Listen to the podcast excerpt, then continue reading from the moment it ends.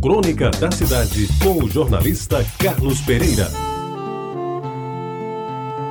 Amigos ouvintes da Tabajara, os festejos de Natal, Ano Novo e Reis já se passaram. Mas ainda é tempo de lembrar de uma manifestação folclórica que no meu tempo era muito, mas muito apreciada e que este ano eu não tive notícia dela. Pois eu vou lhes falar sobre a Lapinha de Jaguaribe. A Avenida Conceição era a preferida de todos quantos moravam no bairro. E para lá se dirigia em tempo de festa gente vinda do centro, de Tambiá, do Rojas e até os que tinham a primazia de veranear em Tambaú. Porque naquela época, Tambaú era lugar de veraneio, ninguém morava em Tambaú o ano todo. Isso porque era na Avenida Conceição que aconteciam os melhores festejos populares de Jaguaribe. Exceção, é claro, da festa do Rosário, a mais importante de todas, que se realizava no mês de outubro no pátio da feira de quarta-feira, quase em frente à igreja, onde hoje funciona a parte do centro administrativo da Paraíba. Pois bem, nos primeiros dias de dezembro, os moradores da avenida começavam a recolher as contribuições e da vaquinha participavam também os que tinham casa na Floriano Peixoto, na Vasco da Gama, na 12 de outubro, na Benjamin Constante, na Capitão José Pessoa, na Vera Cruz e até nós, que morávamos na Rua da Concórdia, então já chamada de Senador João Lira, como até hoje. Parte do dinheiro arrecadado servia para montar a infraestrutura das festas de fim de ano.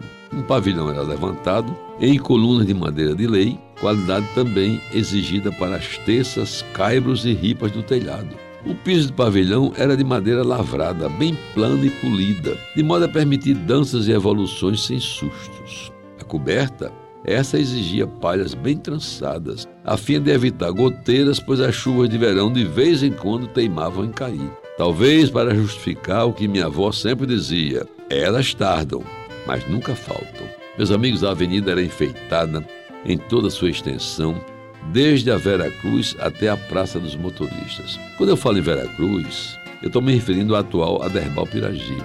E quando eu falo na Praça de Motoristas, eu estou me referindo àquele conjunto que foi construído depois, ali em Jaguaribe, onde é hoje o Tribunal de Contas do Estado e todas aquelas casas que ficam ao lado. As bandeirolas, balançando em cordas esticadas, tinham cores variadas em que predominavam o azul, o vermelho e o verde. Aliás, a cor vermelha, à época, era invariavelmente conhecida como encarnado, nome do festejado cordão, que juntamente com o azul compunha uma animada lapinha, manifestação cultural de fundo religioso que enchia de gente o pavilhão e prendia as atenções de quantos frequentavam as festas de fim de ano na Avenida Conceição. As meninas da Lapinha, chamadas de pastorinhas, eram escolhidas na fina flor do bairro e se preparavam com afinco, porque da antivéspera de Natal até o dia de Reis, 6 de janeiro, tradicional dia de Santos Reis, a festa era delas. Mocinhas, simpáticas e desenvoltas, elas se vestiam a caráter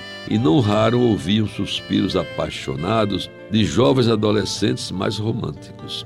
Os galanteios eram dirigidos de forma educada, diga-se de passagem, ao anjo, à mestra, à contramestra, à borboleta e, em especial, a Diana, a mais cortejada. Senhores e senhoras, queiram desculpar, mas esta jornada não acaba já. Cantavam em coro, alegres senhorinhas que em trajes típicos confeccionados em tafetá, seda e papel celofane, se espalhavam no salão em belas coreografias que faziam a alegria da moçada.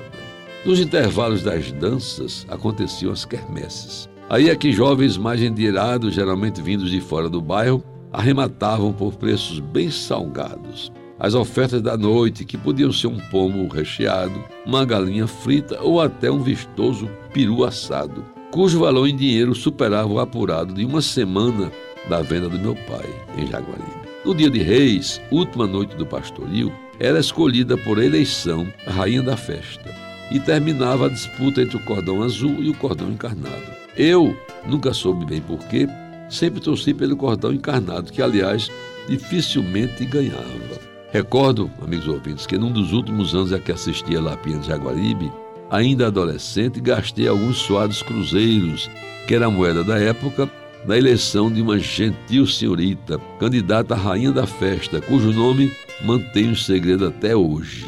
Para ser fiel à minha memória, não lembro se ela foi eleita, mas de uma coisa eu tenho certeza: a minha preferida nunca soube o quanto eu torci pela sua vitória.